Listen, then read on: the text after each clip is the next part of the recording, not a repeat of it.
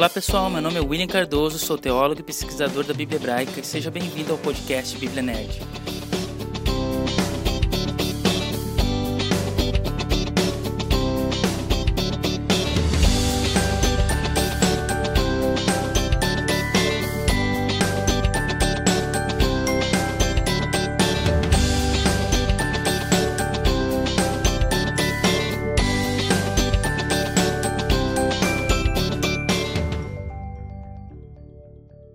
Amigos! Mais um podcast tratando sobre o livro de Deuteronômio.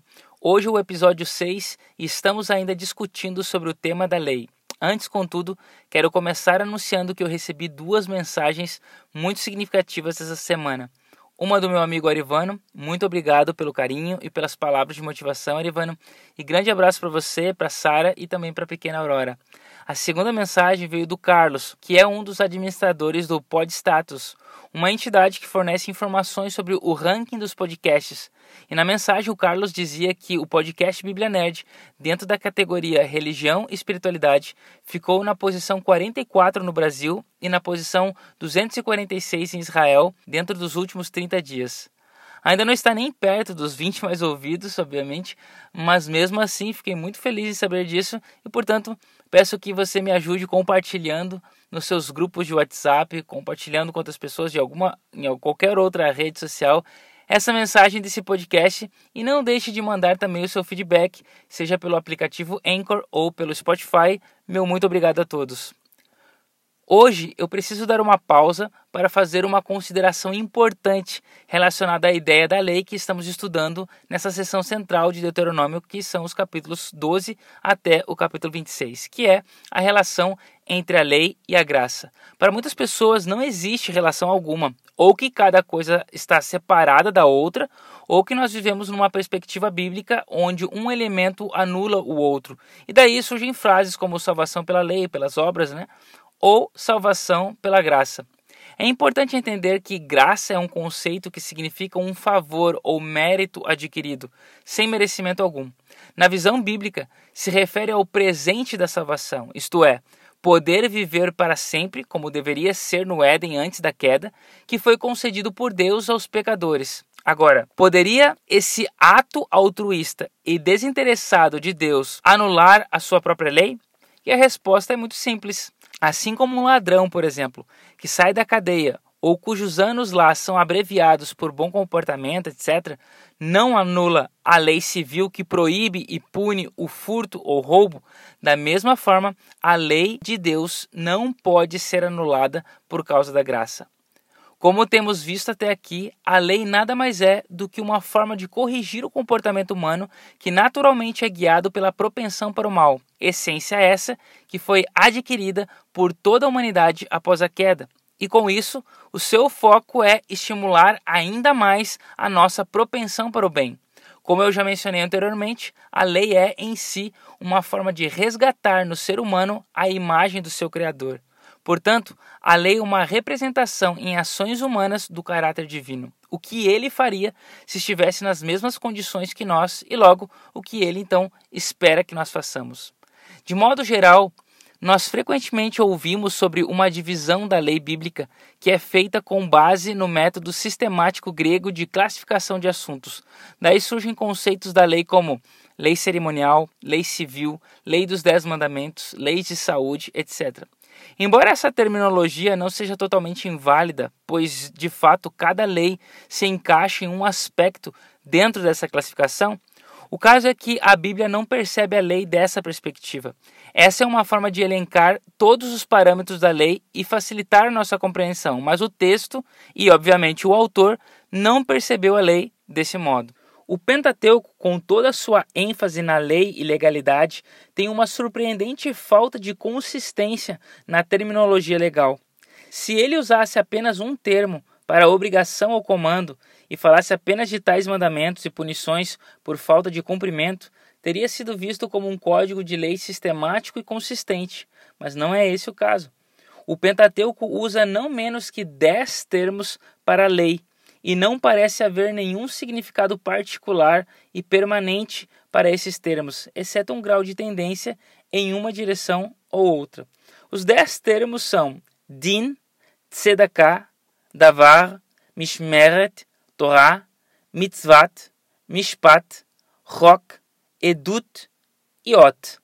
Esses termos são traduzidos de várias maneiras como julgamento, justiça, palavra, observância, lei, instrução, mandamento, juízo, preceito, decreto, testemunho, sinal e outros. Se olharmos para alguns dos contextos textuais desses termos, veremos que eles certamente não são sinônimos, mas é igualmente evidente que há um grande grau de sobreposição semântica entre eles e também um grau de intercambialidade que é surpreendente em um documento bem escrito como o Pentateuco. Então, vamos ver o que esses termos significam na perspectiva da linguagem. Din é um termo que aparece somente uma vez no Pentateuco, precisamente em Deuteronômio capítulo 17, versículo 8, que diz: Se para os seus tribunais vierem casos difíceis demais de julgar, sejam crimes de sangue, litígios ou agressões, dirijam-se ao local escolhido pelo Senhor, o seu Deus. Esse termo também pode ser traduzido algumas vezes como demanda ou apelo, e parece que o termo din como usado em outros livros da Bíblia, significando justiça ou lei, não pode ser aplicado aqui nessa única vez que aparece dentro do, do Pentateuco, especialmente no livro, única vez no livro de Deuteronômio. No contexto de sangue e sangue, demanda e demanda, ou litígios, como aparece nessa versão que eu li, Din, neste uso, deve ser entendido como referindo-se às reivindicações feitas em um tribunal entre adversários e não como um termo que significa uma obrigação legal ou um sistema jurídico. O outro termo é tzedakah.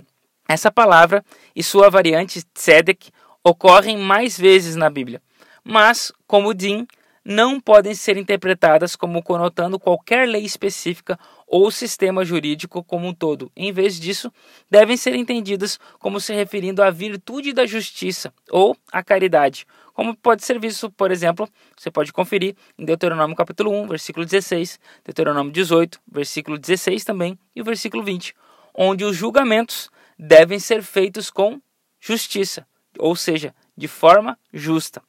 O terceiro termo é da varra. E a mesma conclusão pode ser determinada para essa palavra como foi feita na palavra anterior. Davar significa literalmente palavra, mas também questão ou coisa. E a associação desse termo à questão legal está especialmente conectada aos dez mandamentos que são chamados no Pentateuco de as dez palavras, a Seret Adibot, especialmente em Êxodo capítulo 20, versículo 1. Então, como palavra geral, ela se refere a uma palavra ou a uma questão específica, mas quando relacionada à lei, faz referência exclusiva à palavra de Deus que deve ser ouvida e obedecida. O quarto termo é mishmeret, que é traduzido como encargo ou preceito. O termo é usado várias vezes no Pentateuco em referência àquilo que deve ser guardado ou aquilo que deve ser mantido.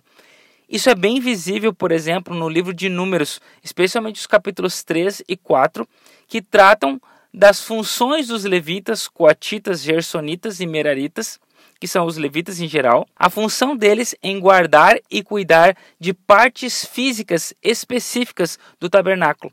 Esse termo também aparece geralmente após o verbo que dá origem ao termo, que é o verbo chamar que é o verbo para guardar ou manter alguma coisa. Por exemplo, na frase Shmor Mishmeret, que poderia ser traduzido como guarde o encargo, literalmente deve ser entendido como guarde o que deve ser guardado, ou seja, o termo aparece como aquilo que é chamado dentro da gramática hebraica de objeto interno, que na língua portuguesa é entendido como uma redundância. Por exemplo, subir a subida, descer a descida comer a comida.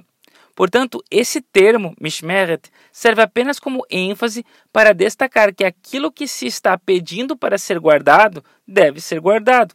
Então, por exemplo, Deuteronômio 11, versículo 1 diz: Amarás, pois, o Senhor teu Deus, e todos os dias guardarás os seus preceitos, os seus estatutos, os seus juízos e os seus mandamentos. Assim, podemos traduzir essa expressão guardarás os seus preceitos como guardarás aquilo que deve ser guardado, ou simplesmente guardarás.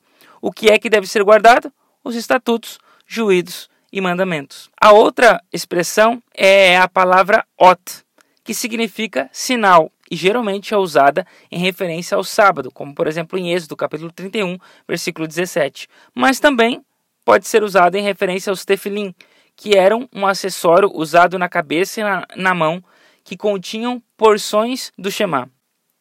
A sexta palavra é bem conhecida, é a palavra Torá, um termo que pode se referir a todo o Pentateuco ou a leis específicas, embora geralmente identificada na tradução como lei, Torá tem a ver com instrução ou aquilo que leva ao lugar correto, algo que pode ser dado através de uma ordem ou uma história. O verbo do qual essa palavra é derivada significa lançar ou atirar para acertar, como uma flecha que é lançada para acertar o alvo. Na tradição judaica, Torá é um termo geral que implica um amplo alcance de ideias e conceitos relacionados que focam no ato de discernir a vontade de Deus. Em Deuteronômio, especialmente, Torá, em todas as ocorrências, 22 vezes, significa todo o corpo legal dado por Deus desde o Sinai. Isso está em todas as palavras, desde Deuteronômio capítulo 1, versículo 5, até Deuteronômio capítulo 33, versículo 10. E em muitos desses versos, ela é acompanhada do pronome demonstrativo este, esta lei. Assim, designando um conjunto legal que representa todo o compêndio de leis anunciados por Moisés, que também é nomeado dentro do livro de Deuteronômio de o livro da lei. Deuteronômio 28, versículo 61, 29, 20, 30, 10 e também aparece no 31, versículo 26. A sétima palavra é a palavra mitzvah, que literalmente significa mandamento ou ordem. Essa palavra é derivada do verbo ordenar, mandar, e a palavra se refere a qualquer mandamento ou ordem pronunciados por Deus, e geralmente é usada como sinônimo de Torá em referência exclusiva à parte legal, ou seja, aos mandamentos em forma de ordem explícita. A outra palavra é a palavra mishpat, que é derivada do verbo julgar, e por isso traz a ideia de um juízo.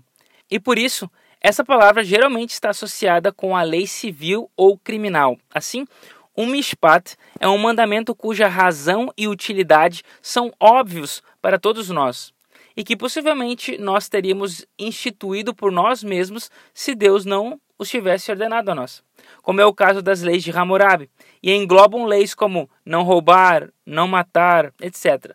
Portanto, mishpat é uma lei dada por uma razão clara, óbvia, ou seja, possui um motivo lógico, e apela para a necessidade por unidade ética, levando uma vida civil e moral dentro da comunidade. A nona palavra é a palavra rock.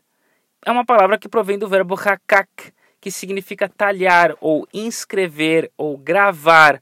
Nesse sentido, um rock é algo que é prescrito, algo determinado, porque foi talhado, gravado. Para entender isso, devemos ter em mente que, inicialmente no mundo antigo, os textos eram gravados em pedra ou em argila, que era cozida para virar um objeto petrificado depois. Assim, uma ordem emitida não poderia ser revogada, uma vez que havia sido solidificada pela gravação na pedra. Logo, essa palavra traz conotações rituais e tradicionalmente está associada com mandamentos sem uma razão específica, mas devem ser guardados simplesmente porque foram determinados e pronto. Ou seja, o mandamento do tipo rock carrega um motivo ilógico, como por exemplo, os mandamentos de Levítico 11 sobre animais considerados puros e outros imundos para consumo, que dentro da classificação grega é entendido como mandamentos de saúde, na perspectiva bíblica são mandamentos que foram dados sem uma razão específica. A última palavra é a palavra edá, que também possui uma palavra relacionada que é o termo edut. Esses termos significam literalmente testemunho e aparecem poucas vezes dentro do Pentateuco. Geralmente está ligado a um objeto que lembre ou a um evento importante. Por exemplo, a arca que possui as tábuas da lei como testemunho da presença de Deus e disposição dele em entregar a sua lei ao povo. Ou a porção de maná coletada lá em Êxodo capítulo 16, verso 34, para servir de testemunho ao cuidado de Deus pelo povo. Assim, um mandamento do tipo Edá comemora ou é um representante de algo do passado e deve ser mantido porque ele é uma testemunha de um evento que relembra o amor de Deus por seu povo, como a Páscoa ou o sábado, por exemplo. Então, em resumo, vamos colocar assim: os cinco primeiros termos, din, tzedakah, davar, mishmeret e ot, são termos que não necessariamente são usados para descrever um sistema legal específico, mas apenas conceitos gerais relacionados com a lei ou com questões jurídicas, mas não a um preceito legal específico. Assim, os últimos cinco termos Torá, Mitzvah, Mishpat, Rock e Edá estão mais relacionados a sistemas específicos da lei e podem ser entendidos por meio da teoria dos conjuntos da matemática. Tente visualizar comigo. Torá é o grande círculo que engloba todos os tipos de leis, incluindo as narrativas, que servem igualmente para ensinar preceitos positivos ou negativos. A parte legal dela, ou seja, os mandamentos dentro da Torá, é um segundo conjunto dentro dela que, por sua vez, contém em si três outros subconjuntos que descrevem três tipos de ordem. Primeiro, mishpat, que são mandamentos de justiça social, lógicos por natureza. Segundo, rock, que são mandamentos prescritos, ou seja, que carregam a lei de algo determinado e sem mudança, ainda que não haja uma razão lógica para explicá-los.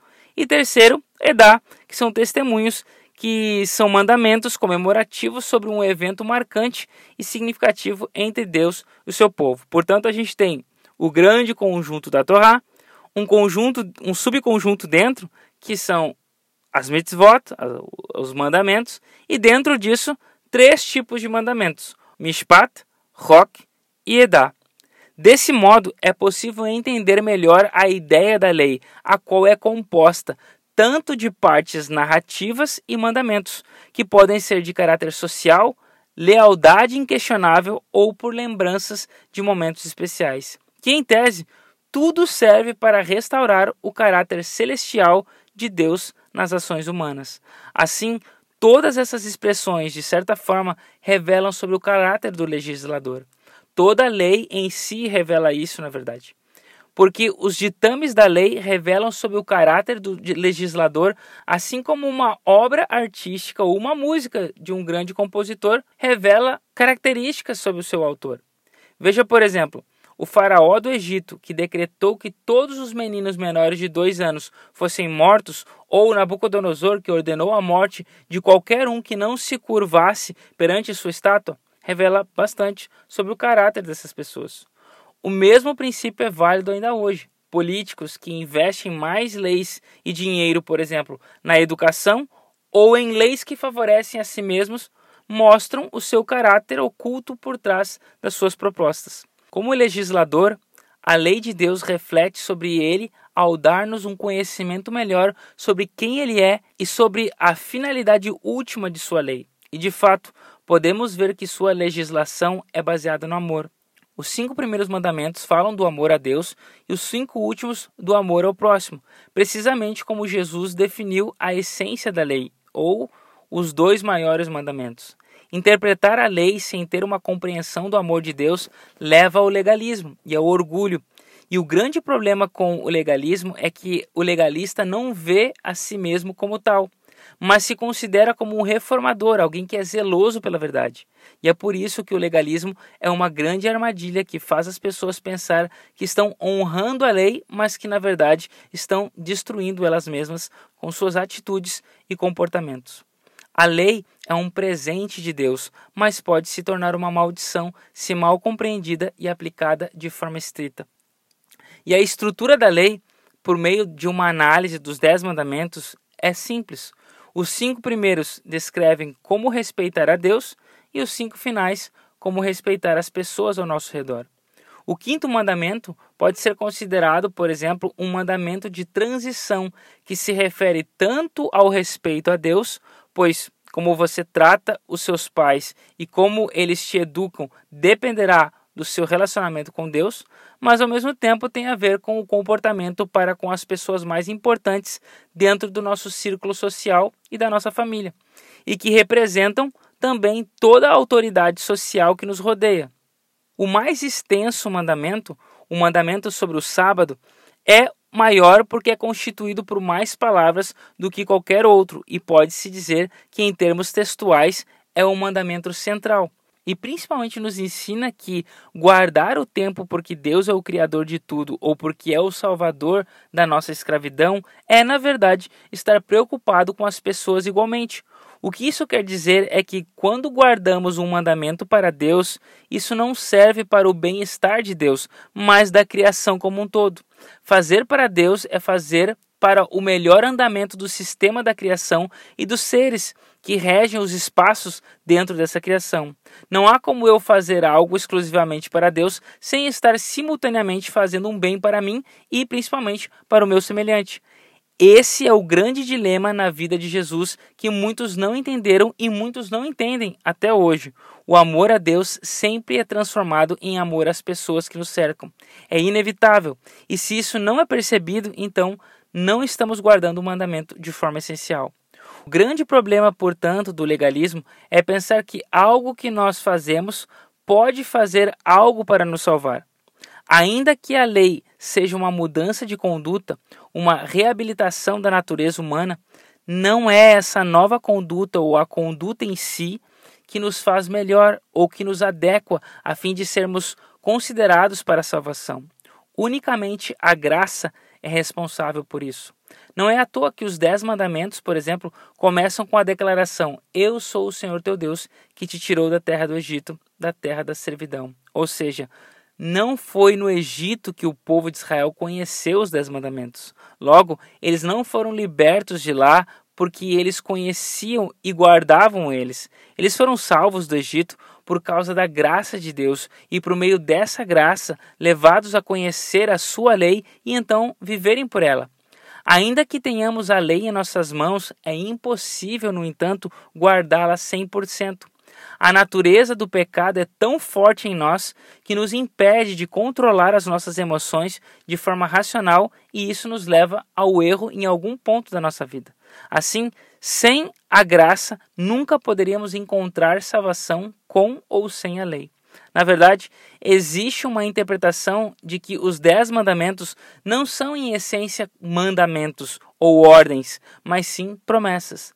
Veja, a maioria dos mandamentos começam com a negativa hebraica lo, que em português é não, seguida então do verbo no futuro, ao invés de usar a forma tradicional para o imperativo negativo, que seria o advérbio de negação al, seguido então do verbo no futuro. Não farás, né? não matarás, e assim por diante. Isso pode dizer que os mandamentos aqui não são ordens precisamente, mas promessas. Tu não matarás, tu não roubarás, e não, não matarás, não roubarás. E por quê? Precisamente para dar uma razão para isso, é que os mandamentos começam pela frase: Eu sou o Senhor teu Deus, que te tirei da terra do Egito. Assim, é como se Deus estivesse dizendo: Porque eu fiz isso, você não vai matar, você não vai roubar, a capacidade de mudar o nosso coração e nos impedir de realizar as mais abomináveis atrocidades não está em nós, mas fora de nós. É Deus quem nos salva sem a lei e promete agir em nós a fim de que possamos guardá-la. Somente aquele que criou os seres humanos à sua imagem e semelhança pode restaurar novamente essa imagem agora através da lei. Sendo assim, a lei é graça em toda a sua essência. A única participação humana no processo de salvação e restauração do caráter de Deus em nós é por meio da fé. A fé é a nossa única contribuição ativa, ainda que, na verdade, o despertar dessa fé também seja obra divina, pois ninguém tem fé do nada. A fé nasce porque Deus planta uma semente em nosso ser. A mensagem de Deus lançada no íntimo do nosso ser nos leva ao despertar para a fé e à abertura para a transformação que Deus quer realizar em cada pessoa. Existem muitas evidências na nossa realidade, desde o universo até as páginas da Bíblia e a história, e todos falam ao nosso coração. mas a decisão de crer ou não depende de cada um de nós.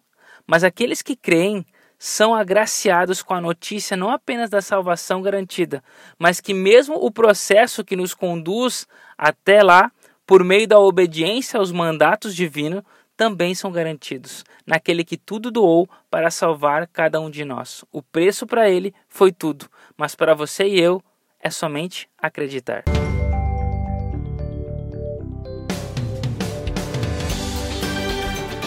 Hoje eu quero indicar dois artigos. O primeiro é do professor Vara Deepati, que tem por título The Ten Commandments, A Law to be Obeyed or Promises to be Celebrated, publicado em junho de 2012 na revista Ministry Magazine. E o outro pertence ao meu amigo Mábio Coelho, que tem por título Ten Commandments or Ten Promises. Eu não tenho certeza se esse foi publicado, mas ele está disponível de forma online. Os dois artigos abordam sobre a perspectiva da lei decálogo não como mandamentos, mas como promessas. Essa abordagem é muito interessante e faz muito sentido dentro da estrutura do texto e o seu contexto. E por hoje é só. Se você gostou, não esqueça de avaliar, se inscrever e compartilhar. Até mais.